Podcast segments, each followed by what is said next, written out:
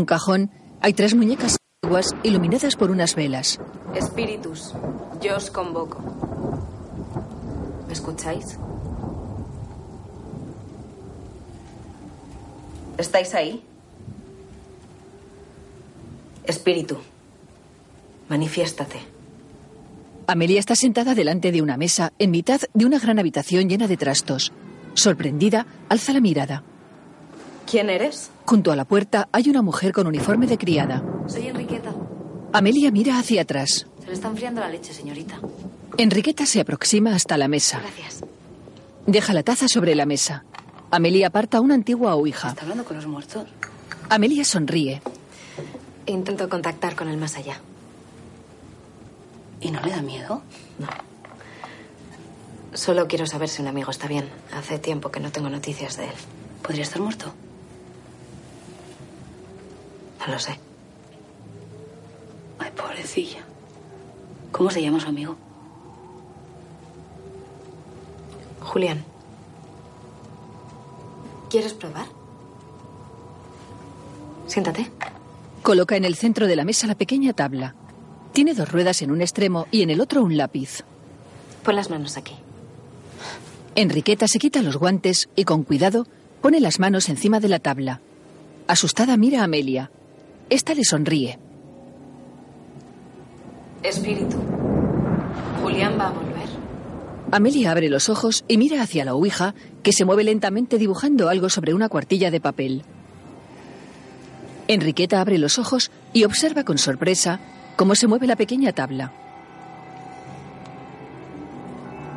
La ouija termina de dibujar y se detiene. Amelia mira con los ojos muy abiertos a Enriqueta. Ella, asustada, mira hacia la mesa. Amelia quita la ouija y descubre unos garabatos que recuerdan a la palabra sí. Sí. Amelia le da la vuelta a la cuartilla de papel y vuelve a colocar la ouija sobre ella. Coloca las manos encima de la pequeña tabla y se miran expectantes. ¿Qué más puedes contarme? La mesa comienza a moverse zarandeando el quinqué que hay sobre ella. ¿Lo estás moviendo tú? Amelia mira hacia la ouija asombrada. La pequeña tabla comienza a moverse rápidamente por encima del papel. Ellas, cada vez más asustadas, se miran. Las velas que iluminan la estancia se apagan. Enriqueta mira hacia atrás muy asustada. La ouija se mueve cada vez más rápido sobre el papel. La pequeña tabla se detiene de improviso en mitad de la hoja. Amelia mira a Enriqueta con los ojos muy abiertos. Ella, casi sin respirar, se mantiene inmóvil mirando a Amelia. Amelia quita la ouija descubriendo una palabra. Odín. ¿Es lo que es? Ni idea. En la cuartilla, escrita con trazo inestable, se lee la palabra Houdini. Los títulos de crédito aparecen sobre imágenes de animación. Panorámica nocturna de la ciudad de Madrid. Hugo Silva, Aura Garrido, Nacho Fresneda, Cayetana Guillén Cuervo. La silueta de un hombre con greñas y bigote enciende un cigarrillo apoyado en un muro. La cámara entra en un edificio. La silueta de un hombre con sudadera y capucha camina por su interior. Una escalera de caracol desciende por un pozo. Juan Gea, Francesca Piñón, Jaime Blancs. La vestimenta del hombre con sudadera cambia mientras camina. Multitud de llaves cuelgan de cadenas. Producción ejecutiva, Javier Olivares. Cliffhanger TV. Director, Marc Vigil. La silueta del hombre cae en los engranajes de un reloj. Atraviesa un campo de batalla y cruza una puerta. Varias explosiones dan lugar a un cielo estrellado sobre la ciudad de Madrid. Una serie creada por Javier y Pablo Olivares. Un muro de ladrillo se cierra cubriendo la pantalla.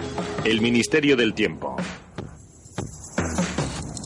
Capítulo 14. Tiempo de magia. ¿Houdini? No conozco a nadie con ese nombre. Parece italiano, ¿no? No, es Houdini, Houdini. Una vez conocí a un tipo que le llamaban así. Pero vamos, no creo que sea el que buscas. ¿Por qué no?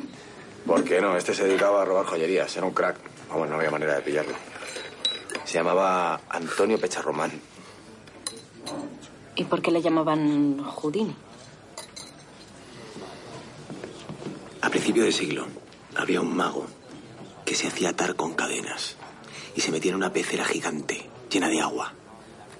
Y luego se escapaba. Encadenado y bajo el agua. Mis dos peores pesadillas juntas. ¿Qué más sabes de ese mago? Pues poco más, pero vamos, ¿por qué quieres saberlo? No, por nada. Pachino y Alonso miran sus buscas. Es Ernesto. Vamos. Alonso y Amelia se levantan. Pachino apura su café y cogiendo una galleta le sigue.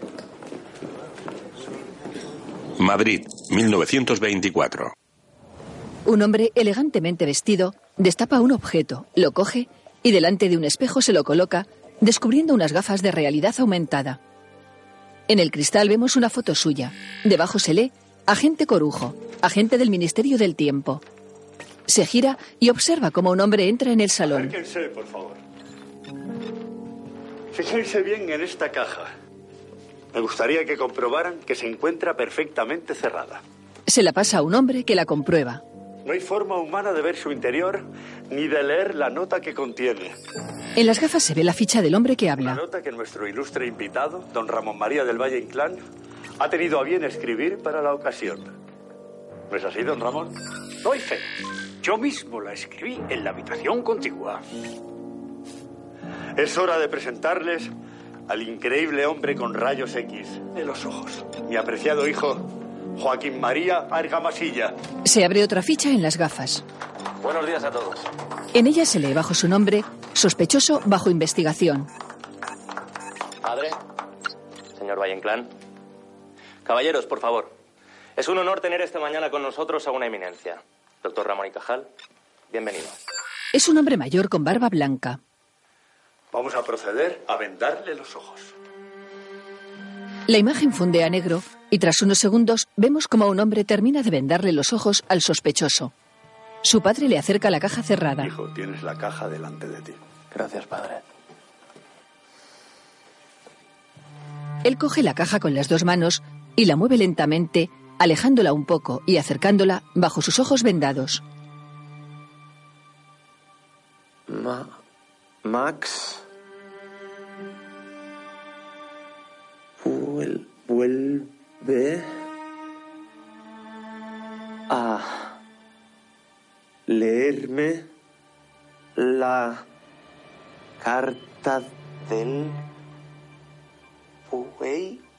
El agente del ministerio graba la escena con sus gafas. A- Apis. ¡Increíble! ¿Es eso lo que había escrito don Ramón? es la primera frase de mi luz de Bohemia. El sospechoso se quita la venda de los ojos. Su padre abre la caja y enseña a todo el mundo la nota manuscrita por Valle Inclán.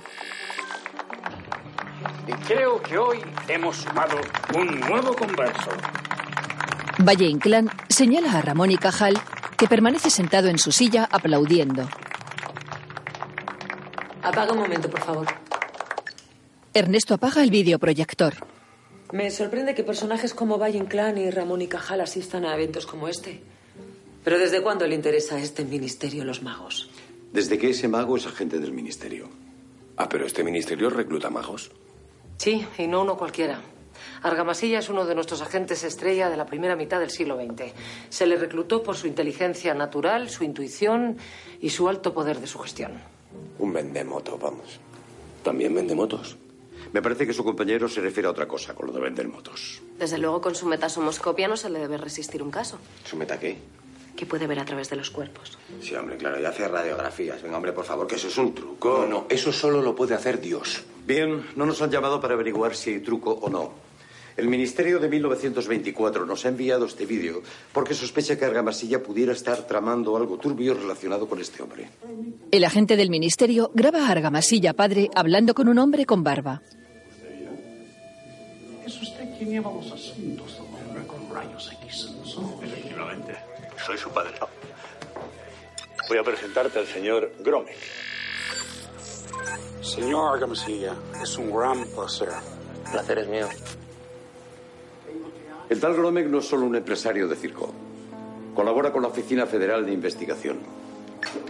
¿El famoso FBI? Exacto. Aunque tenía otro nombre entonces. Aquí está la prueba. Le sonará el nombre de su director, J. Edgar Hoover. ¿Este quién es? Este pájaro de mucho cuidado. El Ministerio de 1924 teme que el viaje de Argamasilla no tenga tanto que ver con las variedades como con que Hoover averigüe el secreto del Ministerio. Pero eso es un tema muy grave. Me sorprende que esa información le haya llegado a usted antes que a mí. Todo lo relacionado con asuntos internos se comunica entre los jefes de logística de los diversos ministerios. Es norma de la casa. Ya. Bueno, vayamos al grano. Usted dice que Argamasilla puede desvelar nuestro secreto. Argamasilla y Gromek han sido sorprendidos varias veces reunidos antes de lo que están viendo ustedes. ¿Qué propone que hagamos? Viajar a Nueva York con Argamasilla y vigilarle en todo momento. Pero Argamasilla no nos conoce. Sospechará de nosotros. Amelia, señores, tienen que viajar al año 1924. Su misión consiste en evitar que el Ministerio del Tiempo pase a ser propiedad de Estados Unidos y del FBI. Sí, hay veces que cambiar el pasado nos llevaría a un mundo peor. Y esta es una de ellas. En el vestuario. Ir a una sesión de brujería. Hay misiones que no entiendo. No es brujería, es espiritismo. ¿Hay alguna diferencia? Muchas. O sea, que de verdad crees que el Menda Lerenda ese tiene poderes, rayos X en los ojos. Vamos, no me jodas. No lo sé. Me vas a decir que hay gente que lee la mente, que puede hablar con los espíritus. Sí. Hombre, hablar con los muertos es fácil. Lo chungo es que te respondan, claro. Hace unos meses viajar en el tiempo también te parecería una bobada. Y mira ahora. Ahí lleva razón. Pacino, vestido con traje de principio del siglo XX, se coloca una capa frente al espejo. No hay nada más ridículo que un tío con capa. Alonso se incorpora y se ajusta la chaqueta. Pues a mí me gusta. Alguien abre una carpeta con el membrete de una compañía americana. De su interior extrae la fotografía donde se ve al agente americano con el director Hoover. Thank you, Susana. Gracias por el aviso. Hoover puede ser un enemigo muy serio para Darrow y para ustedes. Si el FBI descubre la forma de viajar por el tiempo, el gobierno de los Estados Unidos acabará con su ministerio cerrará my business. O algo peor, lo nacionalizará. Haga lo que considere necesario. Pero el secreto de viajar en el tiempo no puede caer en las manos equivocadas. Y mucho menos bajo mi mandato en este ministerio. Es una lástima que mis agentes no puedan trabajar en equipo con los suyos. Aún es pronto, supongo. Hay que mantener las distancias. Pero como dicen ustedes, todo se andará. Perdón, luego le llamo. ¿Cuántas veces le he dicho que llame antes de entrar? Perdone, le traigo las horas extras del mes. Déjelas en su mesa. Luego las veo. ¿Y Angustias? Diga. La próxima vez que entre sin llamar, la pongo de patitas en el siglo de donde vino. No es tan difícil. Golpea el escritorio. Argamasilla padre se gira. Madrid, 1924. Señora Argamasilla, somos los de la revista La Revelación. Mi nombre es Amelia Folk, soy periodista y él es Alonso, mi fotógrafo. Mucho gusto. Perdonen, pero esperaba otra persona. Un tal Melitón Pérez. Soy yo. Firmo con seudónimo masculino, ya sabe. Pues solo nos falta un invitado, un nuevo vidente. Vamos a tener que empezar sin él. Ya estoy aquí. Perdón por el retraso. Ojalá pudiera adivinar cuándo llueve en esta ciudad. ¿Ustedes? Vaya, ha invitado usted al gran Benito. ¿A quién? El gran Benito. También le hemos hecho un reportaje en nuestra revista. Mire, mire. Le muestra un ejemplar de la revista con una foto de Pacino. Bonita foto. Es mía, es, es mía, sí. ¿Está su hijo? Tengo ganas de conocerle. Sí, sí, claro, está ahí dentro, con Josefa, la peinadora. ¿La peinadora?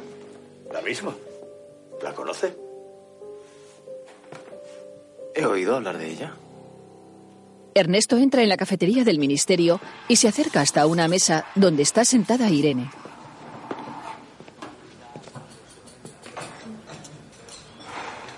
Creía que no ibas a venir. Él se desabrocha la chaqueta y se sienta frente a ella. ¿Qué quieres? Ernesto se recuesta en la silla y cruza los brazos delante del pecho. Ella deja la taza sobre la mesa. Antes te he cubierto con lo de que los asuntos internos los llevan los jefes de logística de los diversos ministerios. Es el conducto reglamentario. Sí.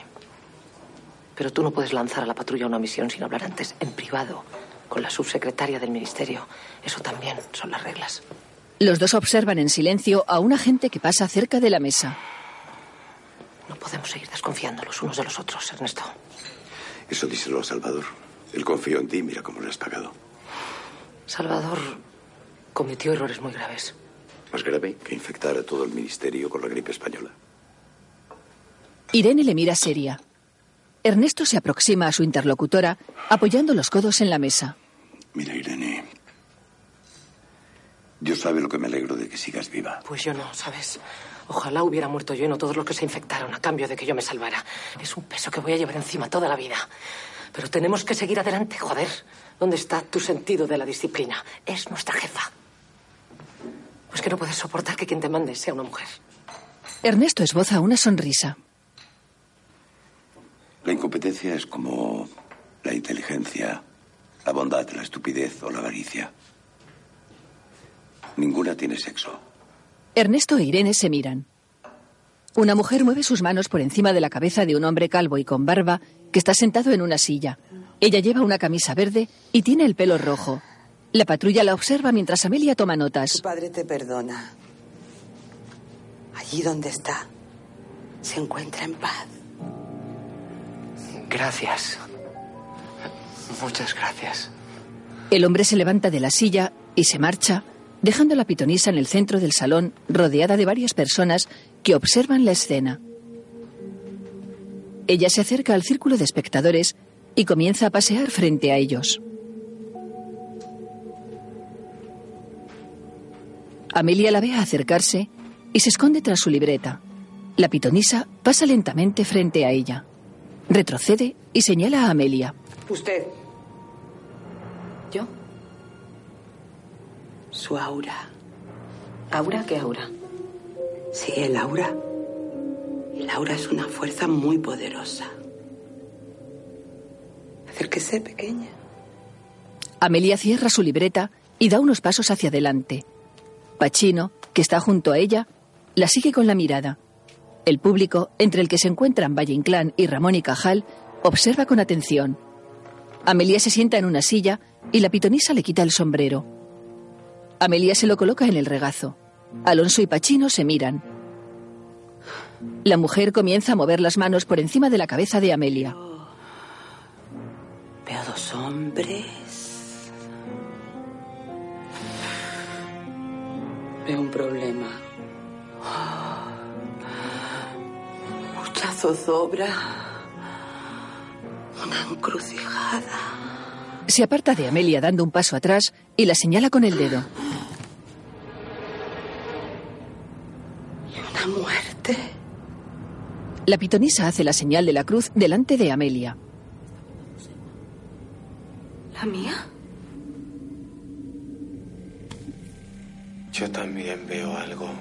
La mujer mira hacia la mano que tiene sobre la cabeza. Molesta, se gira hacia Pachino que está detrás de ella. ¿Qué hace usted? Déjeme. Dejadle. Es el gran Benito. No. No. Las niñas no están en Moncloa. Ni en el Pardo, como le dijo usted a sus padres. No. Usted mintió a la policía. Las niñas de la calle Hilarión Eslava no están vivas. Está hablando del caso de las niñas desaparecidas. Las niñas están muertas. Están muy cerca de su casa. En el vertedero de Cea Bermúdez. Pachino se sienta en una silla ante la desconcertada mirada de la pitonisa. ¿Hay que ir allí? Debemos ir allí y comprobarlo. Yo mismo me encargaré de ello. Llamaré al jefe de la policía. El coronel del Valle es muy amigo mío. No se muevan de aquí ninguno de los dos. Se lo advierto, joven. Si no ha sido más que una broma pesada, yo mismo me encargaré de que le metan en la cárcel. Pero si dice la verdad, la que irá a la cárcel será usted. Ramón y Cajal se marcha apoyándose en su bastón. La pitonisa abrumada se sienta en una silla. Pachino está tranquilamente sentado frente a ella. En el despacho de Susana. ¿Se sabe algo de la patrulla? No, Todavía no. Es un plan precipitado. Ernesto me lo tenía que haber comentado antes. Lo sé. Pues bien, ¿qué le has justificado esta mañana? No podemos convertir cada reunión en una guerra. Demasiado indulgente he sido con Ernesto. Cuando acabe esta misión se va fuera de este ministerio. No, no, no puedes hacer eso. Es el mejor. Él fue quien resolvió la crisis de la gripe. Ah, claro. Dejando escapar al doctor Vargas. Él no fue el único que cometió un error. Susana cierra la puerta del despacho.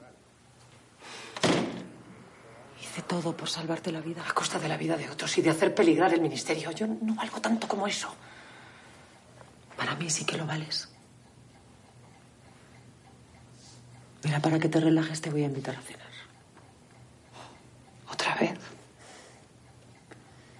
Las que hagan falta. Susana le acaricia el rostro e Irene le besa la mano. En el salón de los Argamasilla. De verdad teníais que jugar a ser un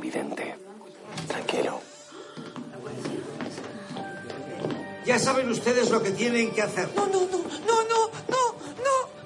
Yo, yo, yo no he hecho nada. Ha cometido el peor de los crímenes.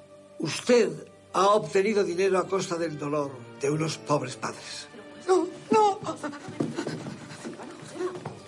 Las tres niñas están muertas. Angelita y las dos Marías. Ahora solo nos queda investigar las causas. Yo mismo realizaré la autopsia. Me descubro ante usted, señor. Por favor, doctor. Pachino se incorpora y le da la mano a Ramón y Cajal. El agente se gira hacia los espectadores que le aplauden. Mira a Amelia y sonriendo se encoge de hombros. Ella le mira seria. En uno de los pasillos de las puertas del tiempo. ¿Y para ir a cenar tenemos que viajar en el tiempo? Es la única manera de conseguir una mesa libre en este restaurante. Ya. ¿Qué tía? ¿Dónde me llevas? Vamos a cenar al bulli.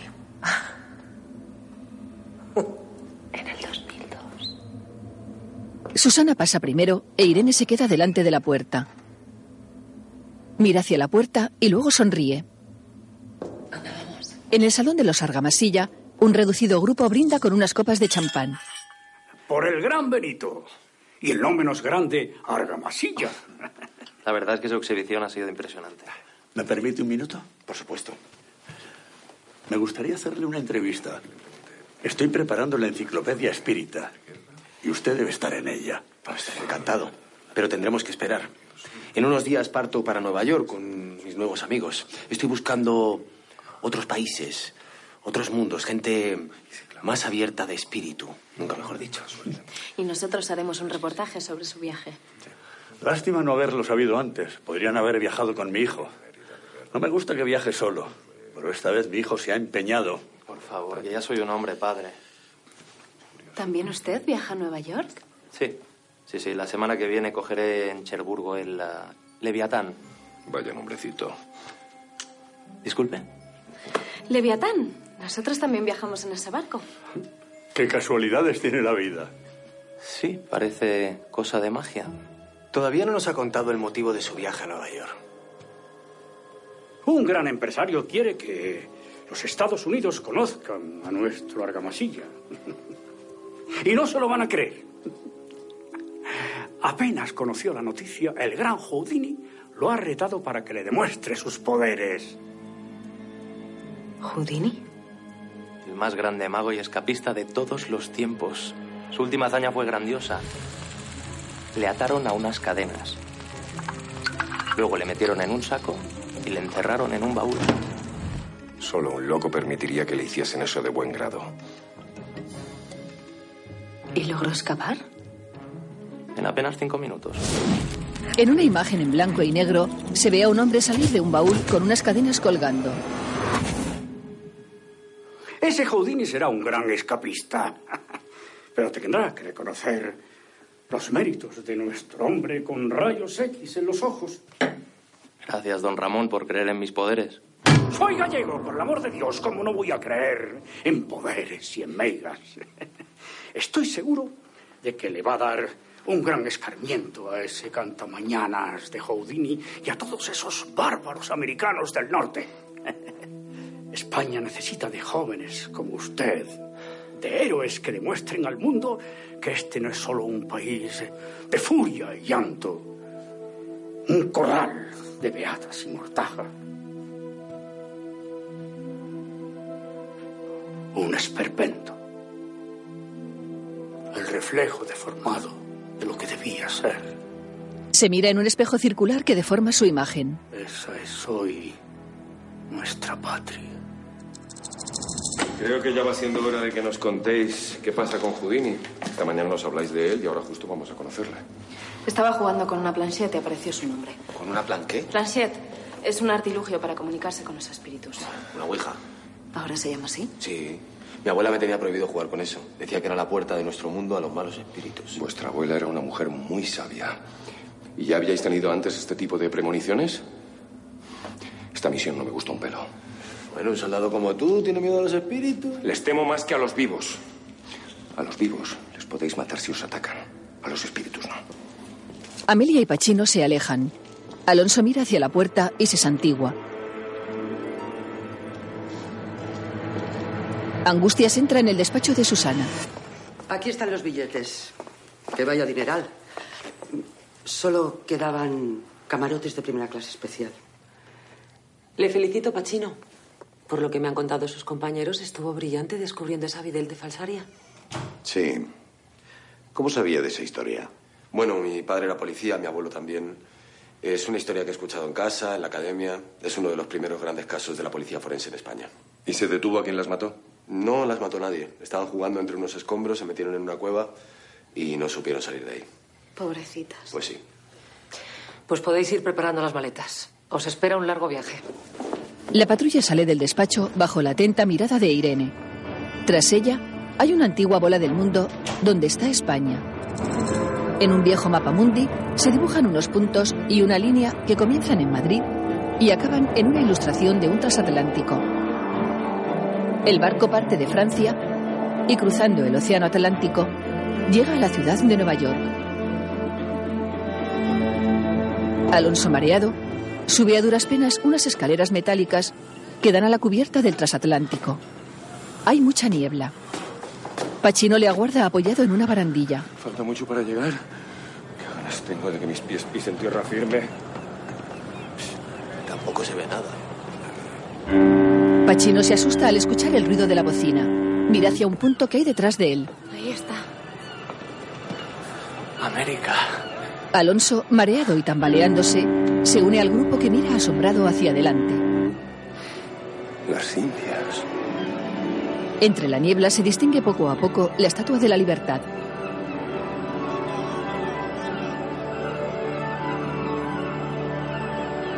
A través de los rayos de su corona se ve navegar el transatlántico. Nueva York. Varios coches de principio del siglo XX transitan por una calle de Nueva York. Un taxi negro con varias maletas sujetas al techo del vehículo se detiene frente a un gran edificio con dos grandes columnas en la entrada. En la parte alta del frontón que sujetan dichas columnas hay una bandera de Estados Unidos. Los agentes españoles admiran la fachada del edificio desde la calle. El Hotel Pensilvania. Es precioso. Una obra de arte. Espero que el montacargas funcione mejor que el del ministerio. Welcome to the Hotel Pennsylvania. May I help you? Could you take my luggage, please? It's too heavy for me. Of course. Thank you. Esta mujer nunca dejará de sorprenderme. Pues yo lo he entendido todo. Bueno, menos lo último. Argamasilla se queda solo frente al edificio mientras un botones coge una gran maleta. A través del espejo retrovisor de un coche, Lola Mendieta, con el pelo corto y rubio, observa la escena. Son viejos amigos suyos, ¿no es cierto? Llamarles amigos es mucho decir. Me alegra oír esas palabras. Aquí tienen toda la información que necesitan. Junto a Lola hay un hombre. Tengo una pregunta. La respuesta es sí. Tienen permiso. Si en algún momento nuestro secreto se viera comprometido, deben utilizar todos los medios de los que dispongan. Bueno, bueno, bueno, Argamasilla. Aquí estamos, dos grandes videntes compartiendo habitación en nada más y nada menos que la capital del mundo. Sí. Ambos miran hacia la puerta. Argamasilla se acerca hasta la puerta y recoge una nota que alguien ha deslizado por debajo de la puerta. La lee. Bueno, ¿qué? ¿Nos damos una vuelta? Tendrá que ser en otro momento. El señor Gromek me está esperando. Perfecto. Le acompaño y luego nos tomamos unas cervezas. ¿Qué le parece? Me temo que en este país impera la ley seca, Benito. Y si no le importa, prefiero ir solo. Son cosas de negocios, ya sabe. Ya, claro. Pachino coge algo de un cajón. Joaquín. Sí, me gustaría hacerle una pregunta. ¿Tan urgente es como le he dicho? Sí. ¿Usted dirá? Se supone que usted puede ver a través de los objetos, ¿verdad? Eso dicen, sí. Ya. ¿Podría usted decirme qué es lo que está haciendo Amelia a través de la pared? Amigo Benito, tener poderes no significa dejar de ser un caballero. Joaquín. Sí. Le mete algo en el bolsillo. Es usted un ejemplo. Si me permite. Por favor. Pachino le cede el paso y Argamasilla sale de la habitación. En la calle hay aparcada una furgoneta de reparto y en su interior, a través de varios monitores, Lola ve cómo Pachino le mete algo en el bolsillo a su compañero de habitación. Un solo micrófono. Veo que siguen sin reparar en gastos en el ministerio. Mi turno. El acompañante de Lola se pone una gorra blanca. Frente al hotel, Argamasilla y el agente del FBI esperan a que llegue su taxi.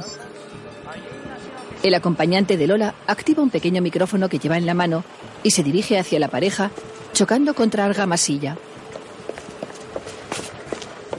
Oh, excuse me. no, tranquilo, no, no pasa nada. ¿Bond? ¿James Bond?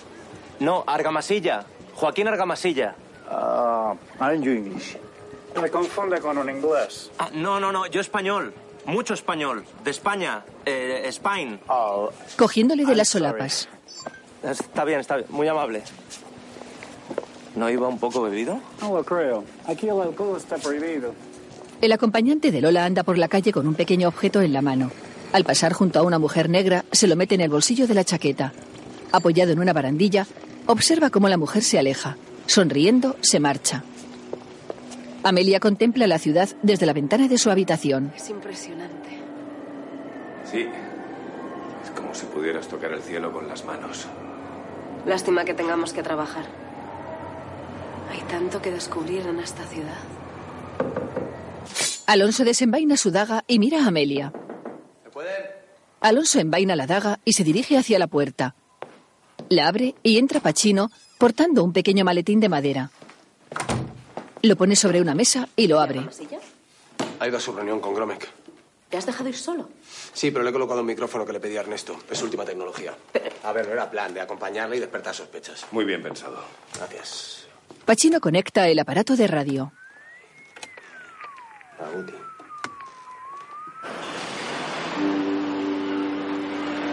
De noche, varios coches circulan por una zona poco iluminada.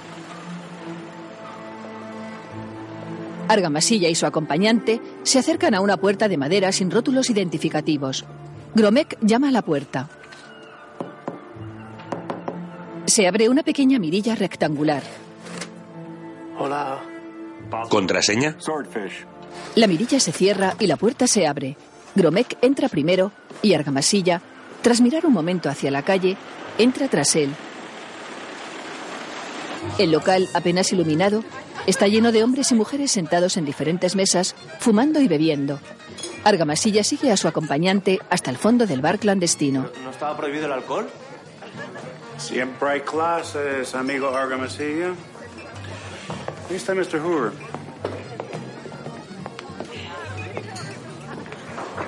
Señor Argamasilla, le presento a mi jefe.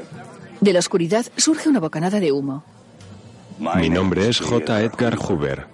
Argamasilla le da la mano a Hoover y él tira de su mano haciendo que se agache. Es un gran honor conocer al hombre con rayos X en los ojos. ¿Qué? ¿Qué? ¿Qué? ¿Qué? Dice que es un honor conocer al hombre con rayos X. Siéntese, por favor. Argamasilla se sienta frente al director del FBI. Queremos que nos ayude a combatir el mal. En el interior de la furgoneta de reparto. ¿Quién se cree este tipo que es? ¿Magneto? Mucho peor que eso. Los X-Men son de cómic, pero esto es de verdad. En la habitación del hotel. Esto no va, ¿eh? Esto no va bien. O eso están cantando Jesucristo Superstar. ¿Me dejas? Le pasa los auriculares. Pero esto es gospel. ¿Y eso qué es? Un cántico religioso de la gente de color. Amelia le pasa los auriculares a Alonso. Pero, ¿estáis seguros de que le habéis puesto el micrófono a Argamasilla? Sí. Sí. Sabemos de su don, Argamasilla. Mañana, uno de nuestros mejores agentes, el señor Houdini, confirmará sus poderes. Solo queremos estar seguros. Huber exhala una bocanada de humo. Argamasilla mira hacia Gromek. You will not disappoint us, will you? Esperamos que no nos decepcione. Argamasilla mira hacia la mesa y esboza una sonrisa. Luego levanta la vista hacia el director del FBI. No lo haré. Esto se complica. Sí, tenemos que entrar en acción. Se me ha ocurrido una idea. Una oferta que Argamasilla no podrá rechazar. Argamasilla ha debido saber que le pusisteis un micrófono. Pachino se levanta y se dirige al centro de la habitación. No, si ahora va a tener poderes el capullo este, vamos. No debías haberle dejado ir solo. Pachino, ofendido, mira alternativamente hacia Amelia y Alonso. ¿Dónde vais? ¿Le ha cagado yo? Esto lo arreglo yo solo. Abre la puerta de la habitación y sale, cerrándola tras de sí. Amelia y Alonso se miran. Al cabo de un momento, Pachino vuelve a entrar en la habitación. A lo mejor necesito un poco de ayuda. Amelia, ¿te importaría hacerme de traductora? Por favor. En el vestíbulo del hotel, Amelia habla con un botones. ¿De verdad no queréis que os acompañe? ¿Te has metido la pata alguna vez? Muchas. ¿Y cuando lo has hecho, le has pedido ayuda a alguien? Jamás. Alonso afirma con la cabeza. Este niño parece un fenicio. El taxi te llevará donde ha ido Argamasilla. Hay una contraseña apuntada, Surfis. La necesitarás para entrar. Amelia, eres fantástica. Pachino se marcha y Amelia sonríe. Alonso la mira y ella, encogiéndose de hombros, se aleja. El gran Benito. Nunca he oído hablar de él. Pues es impresionante. Yo le he visto descubrir un crimen solo tocando una cabeza. Ha venido conmigo a Nueva York. Increíble. Me gustaría conocerle. Pachino, en el interior del local, habla con el portero. Pues le va a conocer ahora mismo. Eso se le dejan entrar, claro. Pachino mira hacia la mesa donde se sientan y señala al portero. Sabe que estamos aquí. Gromek le hace una seña al portero para que le permita pasar. Está complicado tomarse una copita en esta ciudad. Un honor, gran Benito. Yo soy... Aunque no hace falta que me presente. Con tocarme la cabeza sabrá quién soy. Demuéstrele lo que vale, Benito. Bueno, yo es que soy muy de repentes, ¿sabe? Benito. Está bien. Usted es Gromek. Y posee el gran circo Gromek. Encantado. Vamos, Benito, pero si eso ya se lo he dicho yo. Cuéntenos algo más, va. Bueno, tampoco quiero ser indiscreto. No se preocupe, se lo ruego. Pachino, ante la atenta mirada de Argamasilla y de Gromek, se prepara para su actuación. Cerrando los ojos, se lleva una mano a la frente y luego la separa lentamente de su cuerpo. Hace un barrido con el brazo estirado delante de Gromek y luego, cerrando el puño, baja el brazo doblado. Después, estira otra vez el brazo, acercando su mano al cuerpo de Gromek, que le mira expectante. Pachino abre los ojos y posa su mirada en el infinito. Dos niñas. Ana y Rosaura. Como su madre, pobrecita. ¿Mi hija? No, su mujer. Murió. Vaya. ¿Se ha vuelto a casar? Con la contorsionista de su circo. ¿eh? Amazing. Creo que voy a dejarlo aquí. No, no, no, no, no. ¿Por qué? ¿Por qué? ¿Qué ha visto? Bueno, he visto un secreto. Y yo respeto los secretos. Tener poderes no significa dejar de ser un caballero. Pachino le guiña el ojo a Argamasilla y este sonríe. Bueno, eh, ¿esa copita? No debería haberse ido solo. No habla inglés ni conoce la ciudad. Pero sabe defenderse. Parecéis una esposa enamorada añorando la llegada de su señor. ¿Pero qué tontería estás diciendo, Alonso? ¿Por qué los hombres os creéis que todas las mujeres tenemos como objetivo en la vida el amor o el matrimonio? En mi época era así.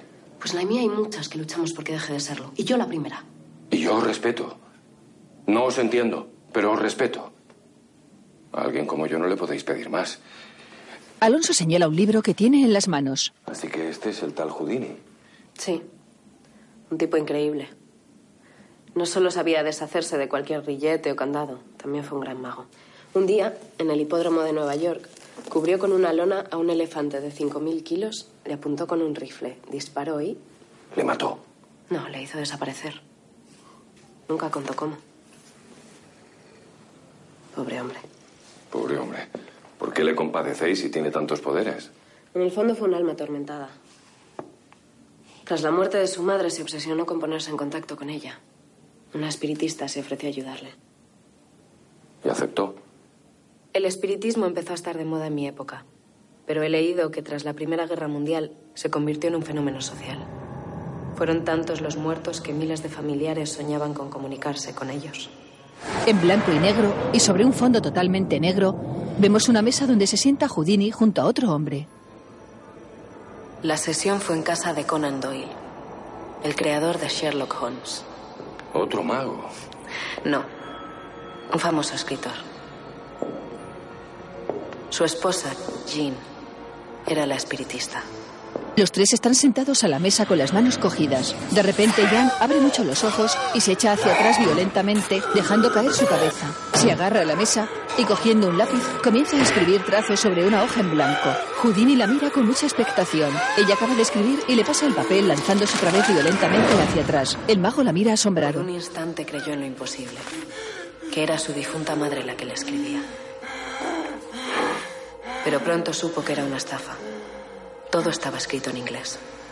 Ella era húngara y jamás habló inglés. Me decepciona usted, señor Doyle. Estruja el papel entre sus manos y lo tira. Vergonzoso. Vergonzoso. Se levanta de la mesa, colocándose frente a Amelia. Tampoco le llamaba Harry, su nombre artístico. Su madre siempre le llamó Eric. Escucharlo de sus labios era lo que Houdini más añoraba. Houdini atraviesa a Amelia, convirtiéndose en humo. Desde entonces se obsesionó con desenmascarar a todos los farsantes que se aprovechaban del dolor de la gente. En realidad, su objetivo era encontrar a alguien que verdaderamente tuviera poderes. Para hablar con su madre. Y con su esposa. Ambas fueron los grandes amores de su vida. Houdini le prometió a su mujer que intentaría comunicarse con ella después de muerto. Como un ángel de la guarda. Para que ningún falso vidente le engañara, le dejó una clave de ocho palabras que descifrada decía Rosabel, believe. Rosabel, believe. Un santo y seña para que el mago no le engañase. Consiguió ponerse en contacto con su mujer. No, ni con su madre. Triste historia. Trabajar para un gobierno extranjero. No sé. Yo prefiero seguir a mi aire. Más vale cabeza de ratón que cola de león. Podemos ser cabeza de león si usted quiere. Tengo un secreto que puede cambiar la historia del mundo. ¿Un secreto? ¿Y cuál es el secreto? Que puede ver a través de los objetos, de la ropa. Secreto, secreto tampoco, ¿eh? Vamos, ha venido a Nueva York para contárselo a todo el mundo. No, no, ese no es el secreto. ¿Y entonces cuál es? Bueno, si no quiere contármelo, no pasa nada. Es que no se lo voy a contar. Argamasilla se separa de la barra donde están bebiendo. ¿Para qué voy a gastar saliva si puede usted saberlo tocándome la cabeza? Pachino se acerca a él. ¿Puedo? Por favor, hay confianza. Pachino mira hacia su derecha y levanta la mano, pero se detiene unos segundos. Luego le acerca la mano al rostro y la baja hasta el pecho. ¿Puede viajar en el tiempo? España. España tiene un ministerio en el que se puede viajar por la historia. Es, Es usted impresionante. ¿Quién le va a contar un secreto tan increíble? Al gobierno americano. Le palmea en el hombro y se dirige hacia la barra donde bebe de su copa. Pachino mira hacia atrás y mordiéndose ligeramente el labio, le sigue. ¿A los americanos? El mundo está cambiando, Benito. Europa se desangra y España vive todavía de las viejas glorias del pasado. Sin los Estados Unidos no habría acabado la Gran Guerra. Con nuestros poderes y la posibilidad de viajar por el tiempo, podríamos cambiar la historia. No. Benito, Benito, escúcheme, escúcheme. ¿Usted se imagina? ¿Se imagina que la democracia existiera desde, desde la Edad Media? No, no sé. Con lo que me costó aprenderme la lista de los reyes godos. No sé qué decir. No, no lo diga, no lo diga. Piénseselo. No diga nada. Consúltelo con la almohada. Además, no voy a obligarle a decir nada. Si lucho por la libertad, no voy a cortar la suya. Vámonos al hotel. Mañana será un gran día. Pachino se gira a coger su abrigo y al darse la vuelta choca con un hombre. Cuidado, amigo. Ya. Clark Gable. ¿Dónde es? ¿Y quién es? Es, es- bueno, será un, un gran actor. Lo que el viento se llevó. Apunte ese título. Clark Gable. ¿Y eso lo ha sabido solo chocándose con él? Este hombre es fabuloso. Pachino abre la puerta de su habitación y mira el interior extrañado. Vuelve a salir y al momento abre de nuevo. Cierra otra vez y tras unos segundos vuelve a abrir. Exacto. Abrir, pasar y hasta usted en otra época. No sé, pensaba que viajar en el tiempo era algo como más... No, no. Argamasilla se queda mirando fijamente. Dios, mi padre. Pachino se gira y quitando una daga con la que está clavada en la pared, descuelga una foto de Argamasilla padre. Le da la vuelta a la imagen. Mañana demuestra al mundo lo farsante que es. Si vence a Houdini, su padre morirá. Van a matar a mi padre. Amelia lee sentada en un sillón. Alonso desenfunda su daga. Un momento, por favor. Alonso se levanta de la cama y Amelia, incorporándose del sillón, esconde el libro en una maleta. ¿Qué ocurre? Pachino le muestra la foto.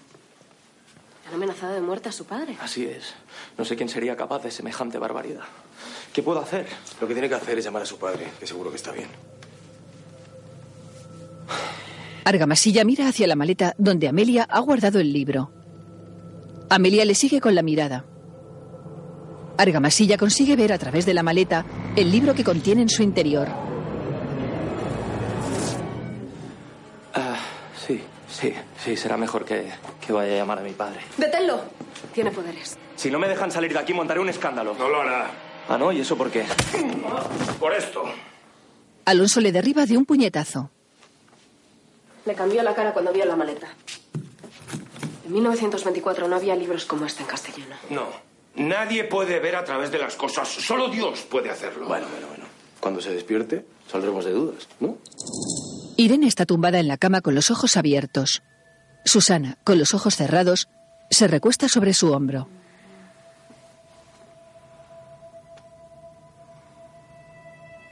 Irene se incorpora y mira hacia un móvil que hay en la mesilla del lado de Susana.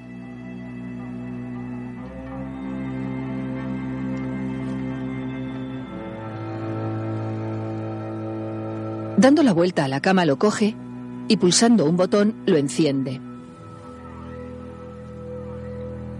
Lee algo durante unos segundos y luego alza la cabeza con los ojos muy abiertos. Argamasilla está sentado en una silla con las manos atadas a la espalda. ¿Quiénes sois? Somos funcionarios del Ministerio del Tiempo del 2016. Pachino fuma sentado en la cama. Tiene usted un bonito lunar en el pecho izquierdo. No importa lo que os cubráis. Y usted una cicatriz en el costado derecho. ¿Una puñalada? Por cierto, va usted bien servido. No intente impresionarnos con sus poderes. Es usted un actor estupendo, ¿sabe? Creí que era mi amigo. Al venir del futuro, se documentó sobre todos los que se podía encontrar. Bravo. Soy policía. Es mi obligación. Señores, vayamos al grano. Nosotros no tenemos nada que ver con lo de su padre. Ya hemos avisado al Ministerio de 1924 y está en un lugar seguro. Entonces, ¿quién quiere matar a mi padre? No tengo pruebas, pero creo que sé quiénes son. Barrow. Exacto. Si Hoover se enterase de lo del ministerio, se les acabaría el negocio. ¿De quiénes están ustedes hablando? Hay una empresa privada que organiza viajes en el tiempo. Nosotros ya nos hemos enfrentado a ellos varias veces. Y son norteamericanos. Sí, sí. Americanos, americanos, americanos. ¿Qué pasa con los americanos? ¿Qué pasa? ¿Que todo lo hacen bien los americanos? Que sí, que sí, que el cine, Frank Sinatra, Stevie Wonder, de puta madre. Pero los americanos también tienen sus cosillas, ¿eh? Para que lo sepa, Estados Unidos volverá a salvar Europa en una Segunda Guerra Mundial. Pero a cambio inventarán la bomba atómica y la tirarán sobre Japón. Miles de muertos y de afectados por la radiación. De por vida. No, no, eso no es Y ese verdad. Hoover al que usted quiere contarle el secreto del ministerio perseguirá a los negros y a los que defiendan los derechos civiles y a todos los que no piden como él.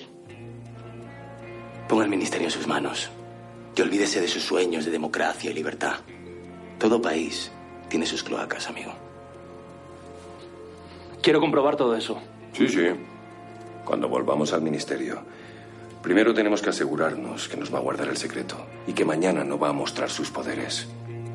Sobre las rotativas de un periódico aparece la portada de New York Chronicle. Houdini desafía al hombre con rayos X. Houdini está sobre un escenario. Damas y caballeros, bienvenidos a esta demostración. I would like to thank Quisiera agradecer la presencia de los principales periódicos de la ciudad.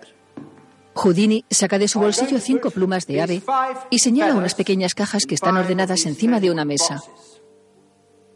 Señala hacia Argamasilla y Gromek, que esperan a un lado del escenario. El agente español, con los ojos vendados, mira hacia un palco del teatro donde está la patrulla del ministerio. Houdini coloca las plumas en la caja. Una, Dice que va a colocar cinco plumas en cinco de las diez cajas.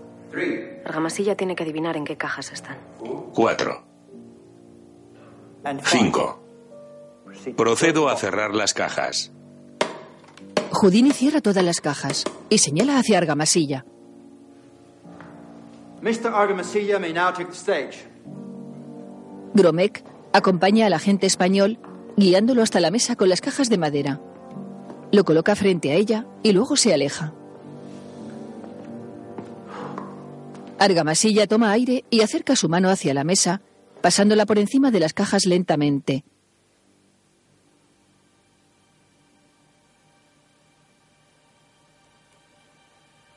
Toca una de ellas levemente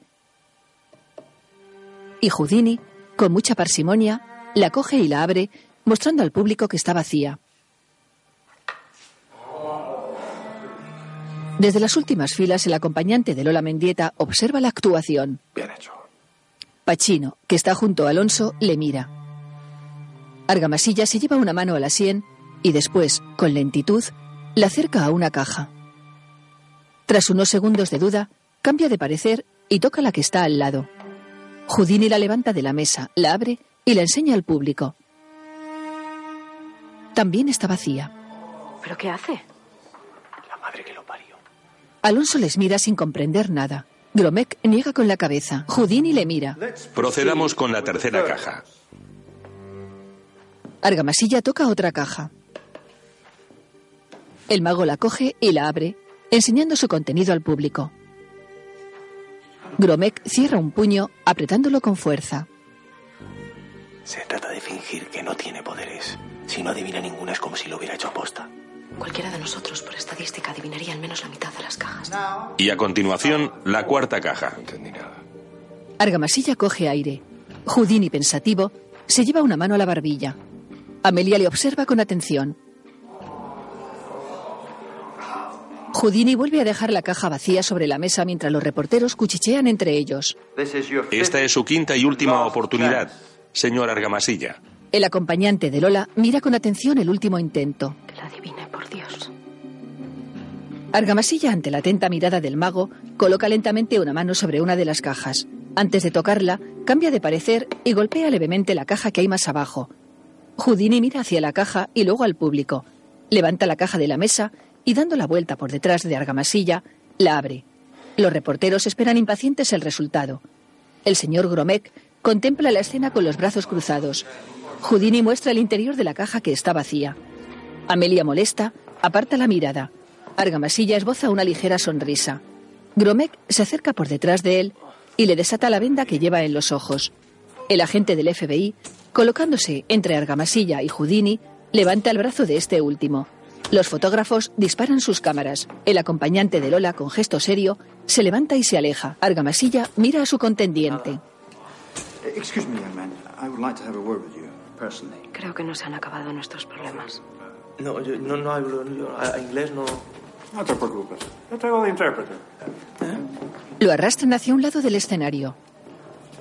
No entiendo nada. Houdini me ha felicitado y quieren seguir contando conmigo. ¿Pero qué le ha dicho Houdini? Pues que, que estaba encantado de conocer al hombre con rayos X en los ojos. Gromek me dijo que, que soy el espía perfecto, que había demostrado mis poderes ante él y se los había ocultado a los periodistas. Tiene cojones la cosa. Ya podía haber acertado alguna, Joaquín. Lo siento, lo siento, de verdad que es que lo siento, pero es que nunca en mi vida había tenido que asumir una responsabilidad tan grande. Déjale en paz, Pachino. Bastantes cosas ha vivido en un día. Está nervioso y lo entiendo. Gracias. Y eso no es todo. Encima quieren hacer una pequeña fiesta para celebrarlo. Esa fiesta es nuestra oportunidad. Argamasilla no debe salir vivo de ella. Lola, todavía con los auriculares puestos, mira cómo se marcha. Entonces, ¿qué hacemos? Pues irnos de aquí echando leches. Imposible. Gromek habrá avisado a Hoover y tendrá hombres vigilando. No tenemos escapatoria. Tenemos una. Se da media vuelta y cogiendo el libro de Houdini, lo muestra a sus compañeros. Houdini, ¿Y cómo piensa convencerle? ofreciéndole lo que más desea en este mundo. Enviaré un telegrama al Ministerio del 24 para informar de nuestra situación. Vosotros quedaros aquí. Chica lista. Amelia está en la oficina de correos. No te vuelvas, Amelia. No pueden vernos juntas. Van a matar a Argamasilla esta tarde. No hay tiempo que perder. Cuenta hasta diez y sígueme. Lola se aleja. Amelia la mira unos momentos. Luego escribe algo en un papel y se lo pasa por encima del mostrador a un empleado. Cogiendo su bolso, se aleja decidida. Sale de la oficina de correos y mira hacia un lado. Luego se gira hacia el lado contrario y comienza a andar por la acera. Unos metros más adelante, la espera Lola Mendieta, que comienza a caminar. Amelia la alcanza colocándose a su A ver lado. si lo he entendido. Ahora trabajas para Darrow, pero no quieres que tu nueva empresa mate a Argamasilla. Exacto. No quiero que muera ningún inocente. Tengo mi ética, ¿sabes? A mi manera, pero la tengo. ¿Y cómo sé que no me estás engañando? Mira que hay veces que me recuerdas a mí cuando era joven. Pero cuando me haces preguntas tan tontas como esta, me decepcionas profundamente. Yo te decepciono. Cuando te he encontrado no has hecho más que engañarme. Con lo de Dalí yo no te engañé. Yo no era culpable y sin embargo me enviaron de por vida al castillo del siglo XI. ¿Cómo has escapado de allí? ¿Cómo es que el ministerio no nos lo ha comunicado? Porque me salvó Susana Torres. Amelia se detiene un momento. No te creo. Susana Torres colabora con Darrow. Ella dio la orden a Irene de liberarme y ella me puso en contacto con ellos. ¿Irene está implicada? Con Darrow no lo sé, pero con Susana sí. Fue su espía para derrocar a Salvador. Amelia, me estoy jugando la vida para salvar a ese pobre vidente. No hay tiempo que perder. El telegrama que envíes al ministerio no debe llegar a Susana. ¿Ernesto sigue en el ministerio? Sí. Bien. Envíaselo a él. Él sabrá qué hacer. Y mucho cuidado esta tarde. Bennett es peligroso. Amelia la mira seria. Lola se levanta del banco en el que están sentadas. Ay, por cierto, no has tenido ni el detalle de decirme lo monísima que estoy de rubia. Se aleja. Amelia, pensativa, continúa sentada en el banco. Angustias camina inquieta por un pasillo del ministerio. Angustias. Aquí viene tanto secreto. ¿Qué quiere contarme? Ha llegado un telegrama del Ministerio de 1924. Es de Amelia y es para usted. Ernesto lo lee. Angustias nerviosa mira hacia los lados. Acercándose a Me han Ernesto. dicho que se lo diera en secreto. ¿Es grave? Ernesto se lo guarda en el interior de la chaqueta y se aleja. Tengo que hablar contigo. Es urgente. Yo también quiero hablar contigo. Pues vamos donde nadie pueda vernos. Te juro que jamás he tenido nada que ver con Darrow. ¿No sabías que Susana trabajaba con ellos? Es lo que te quería contar. Anoche Estaba en la cama, no podía dormir. ¿Miraste su teléfono? Creía que lo que te iba a sorprender era que me acostara con ella. Mujer, esas cosas se notan. Por cómo te mira, por cómo te habla, por cómo puso en peligro a todo el ministerio, por salvarte. Menos ironías, por favor, que no me hace ni puñetera gracia. ¿Por qué sospechaste de ella? Su nivel de vida. Los regalos que me hacía. El sueldo de subsecretaria no da para eso. ¿Cómo entraste en su teléfono? ¿Y por qué me preguntas eso? En todas las series que veo, cualquiera coge el teléfono de otro y entra como si se supiera la clave. No lo soporto. Yo sé la clave de Susana. Es la fecha de nuestra primera vez. Debe ser muy duro para ti. Eso ahora no importa, Ernesto. Hay que intervenir. Y hay que hacerlo ya. En un parque. De modo que ahora necesita usted mi ayuda. No me lo ponga más difícil, por favor. Si quiere que no voy a disfrutar de este momento, es que no me conoce. Lo siento. No, no suena muy convincente. Podemos estar así toda la tarde, pero sus ironías no van a conseguir que me sienta peor de lo que ya estoy. Por favor, les recuerdo que tenemos un operativo abierto y que necesito ir urgentemente al baño. ¿Podríamos dejarlo personal? Usted siempre es tan pragmático, Ernesto. Bueno, el problema es que no tenemos ninguna prueba de lo que me cuentan. Y nuestra única testigo es Lola, una fugada de nuestra cárcel. Por cierto, Irene, con su ayuda. Asumiré lo que haga falta. Y respecto a las pruebas, no será la primera vez que actuamos sin tenerlas. Usted sabe que se acaban encontrando. Sí, eso mismo estaba pensando yo. Bien, creo que ha llegado el momento de que nos echen una mano nuestros amigos de 1924. Un camarero descorcha una botella. Otro pasa llevando una bandeja con tres copas. Argamasilla, asustado, se gira. Alterado, mira a unos invitados que pasan junto a él. Tranquilo, aquí no os va a pasar nada. Es usted muy optimista. Si pudiera ver lo que estoy viendo yo, ¿qué ves? Menos los camareros. Todos llevan pistola. Amelia se acerca al grupo mientras mira hacia donde está el mago Houdini hablando con Gromek. Voy a hablar con Houdini. No, no, no, no, no. Se está hablando con Gromek. Estad atentos. Descuidad. Vamos a separarnos para vigilar mejor la sala. Alonso se aleja unos pasos. Argamasilla, disimuladamente, se coloca detrás de él. Alonso se gira al descubrirle. Para controlar mejor. Alonso vuelve a mirar hacia adelante. Amelia, decidida, se acerca a Houdini y Gromek. Este la mira y ella sonríe. Perdonen, ¿podría hablar un momento con usted? Por supuesto. ¿Te importa? Gromek se aleja.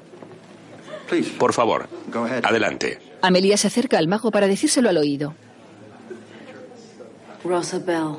Believe. Amelia se separa de Houdini. Él la mira sorprendido. ¿Cómo lo sabe? Es un secreto entre mi mujer y yo. No hay tiempo para explicaciones. ¿Quiere volver a ver a su madre? Houdini se ha puesto pálido. Alonso se separa unos pasos de Argamasilla. Un camarero le ofrece una copa a este último. Es Benet, el acompañante de Lola, que tras dársela se aleja. Alonso se gira y mira al camarero. Este se detiene un momento y mira hacia atrás. Rendíos o probaréis mi acero. Uno de los enemigos es el agente Bennett con barba. Argamasilla va a beber de su copa. ¿Y eso por qué? Ese camarero. Argamasilla escruta al falso camarero. Pues es el único que lleva pistola. Alonso mira a Pachino que le devuelve la mirada. Amelia se acerca al grupo. Disimulad. Argamasilla mira a la patrulla y levanta su copa. Seguidme. Alonso sigue a Amelia. Argamasilla mira a Pachino que le hace un gesto con la cabeza para que los siga. El camarero, que sigue hablando con un invitado, mira un momento hacia la patrulla que se dirige hacia un salón contiguo. Bennett le da la bandeja al invitado con el que está hablando y les sigue. Argamasilla vierte el contenido de su copa en una maceta.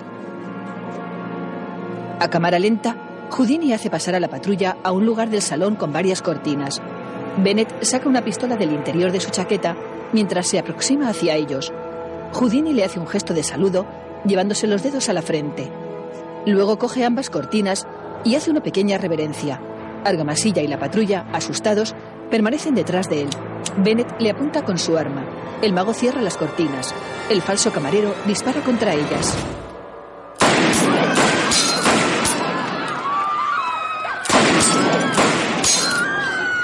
Alguien le aparta la pistola. En la cortina, tras la que se han escondido Houdini y los agentes españoles, hay varios agujeros de bala.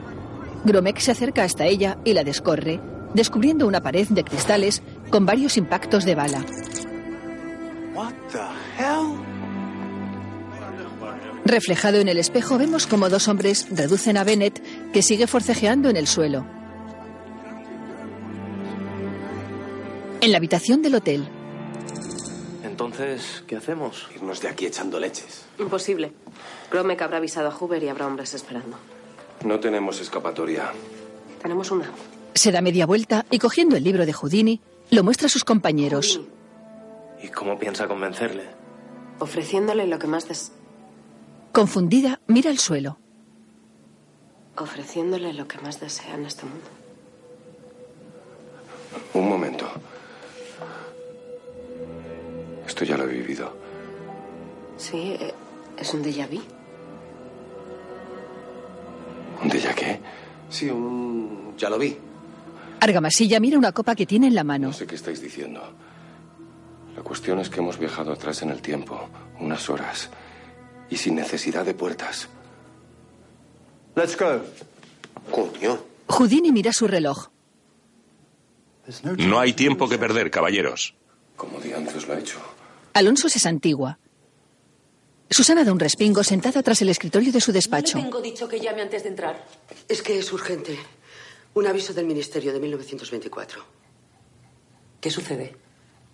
Al parecer, los yanquis han interceptado a Argamasilla antes de zarpar. Amelia no sabe qué hacer. La patrulla espera instrucciones. Está bien, yo me ocupo. Déjeme sola. Angustias da media vuelta y sale del despacho. Susana, pensativa, se lleva una mano a la barbilla. Mira hacia el infinito frotándose las manos. Desenchufa su móvil del cargador y pulsando en la pantalla se lo lleva a la oreja.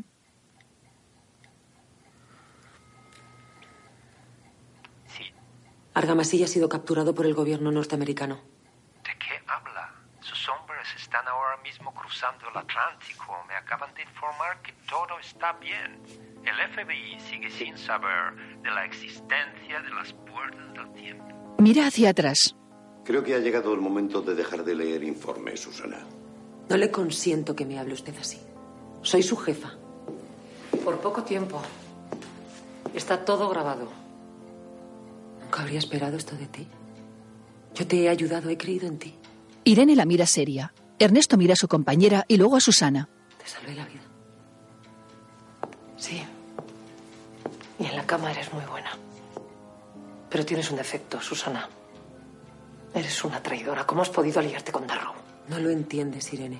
Darrow no es el enemigo, es un aliado. Es un socio capitalista para mejorar las cosas. El ministerio no sería la primera gran empresa de este país con capital extranjero. Y de paso usted cobra sus comisiones. Usted es un idealista, Ernesto. Si no me llevo yo la comisión, se la va a llevar otro. ¿Sabes cuál es la diferencia? Que a los otros no les hemos pillado. Y a ti sí. Susana mira a Irene fijamente. Por uno de los pasillos de las puertas pasa un hombre con una toga universitaria. Vuelvo a montar en un barco en mi vida. No vuelvo a poner debajo de una cortina jamás. Yo no sé qué hago en el 2016 pudiendo estar en mi tiempo. Eh, eh, tú tienes que venir a dar explicaciones de por qué has querido vender el secreto del ministerio a unos extranjeros. Vamos a ver. Yo hay una cosa que no entiendo. Si Houdini consiguió hacernos desaparecer llevándonos a unas horas antes de que pasara todo, ¿por qué no viaja al pasado para ver a su madre? Lo habrá intentado mil veces, pero no ha podido llegar más lejos. Uno puede tener poderes, pero no todos los que quisiera tener. A veces incluso son una pesada carga con la que vivir. Que sí, que sí. Venga, vamos. En una pared hay varios retratos de hombres vestidos con diferentes ropas. La mayoría llevan barba o perilla. Salvador mira un retrato suyo que tiene en las manos.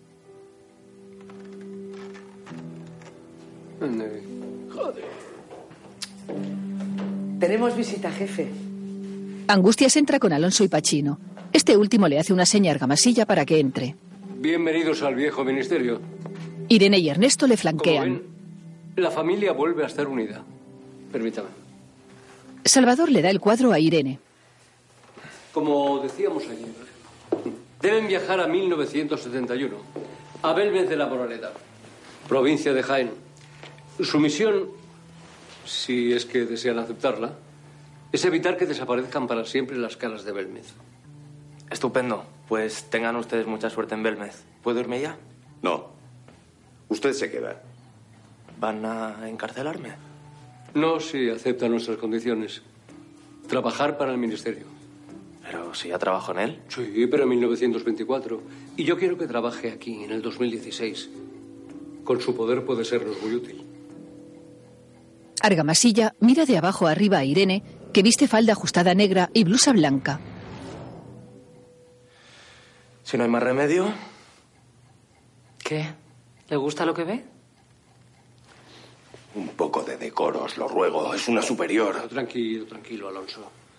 Creo que tendremos que acostumbrarnos a ciertas cosas. Por cierto, ¿se sabe algo de Amelia? Está cumpliendo lo acordado con Houdini. Hungría, 1878. Amelia y Houdini caminan por un prado verde. Se acercan a una modesta casa de una sola planta que se yergue solitaria en mitad del prado. A lo lejos se dibujan unas montañas. Junto a la casa hay ropa blanca tendida. La pareja se detiene. Una mujer, cargada con un cesto, se aproxima a la ropa tendida. Amelia, sonriente, mira a Houdini. Él, nervioso, le devuelve la mirada y da unos pasos hacia adelante. La mujer comienza a descolgar la ropa. Houdini, andando sigilosamente, se aproxima a ella.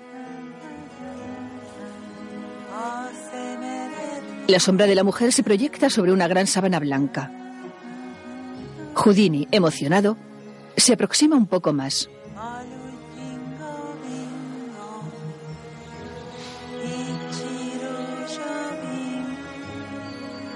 Eric. Eric, ¿eres tú? ¿Ya te estás escondiendo otra vez? Eric, deja de jugar.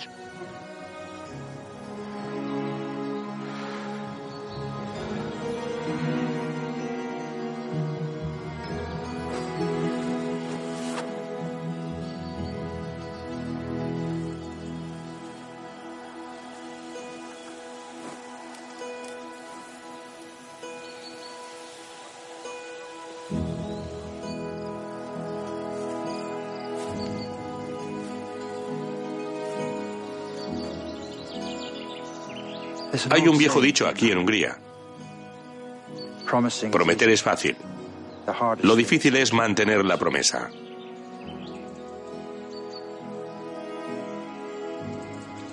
Soy un hombre de honor. Su secreto está a salvo conmigo.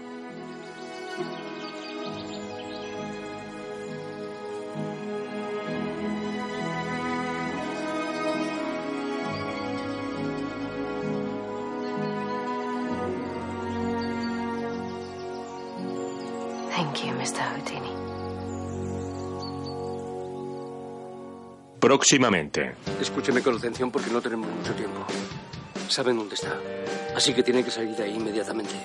Un cañonazo reventó un parapeto que estaba a su lado. Los trozos de madera le han provocado múltiples heridas y un traumatismo severo en el tórax. No puede respirar. Hay que entubarle. Una bujía. Malas noticias, ¿no? Sí. Presidencia nos quiere hacer una auditoría de cuentas y una inspección. Al parecer, tanto vaivén de subsecretarios les ha llamado la atención. ¿Eres enfermero o mecánico? Julián tira una toalla al suelo. Se llenan la boca con el imperio español, pero ya podrían por lo menos alimentar dignamente a sus soldados. ¿Cómo vamos a mantener en orden la historia de España si somos incapaces de encontrar una factura? Son cinco siglos de informe, constaría sencilla. Y menos si a cada rato te encuentras con un dibujito de Velázquez. Sí. Encañonando a Julián. ¿Haces alguna tontería? Te afeito con esto. Con su permiso, mi capitán, yo digo que le encerremos. Y le tengamos dos días a base de agua. Creo que esto es para usted. Esta mañana he encontrado una llamada perdida en el móvil del ministerio. Irene consulta el móvil y preocupada mira a Amelia. Ella le devuelve la mirada. Alonso acaba de llamar desde una comisaría. Le han detenido en una manifestación antidesahucios. ¿Qué? ¿Qué? ¿De vuelta de la misión? ¿Hasta dónde ha leído usted angustias? Bueno, solo hasta lo de que tiene usted un hijo secreto. Desde que llegué aquí todos los días me hago la misma pregunta. Hieren a un soldado español en el estómago. ¡Hay que salir de aquí! ¿Se está olvidando España de nosotros?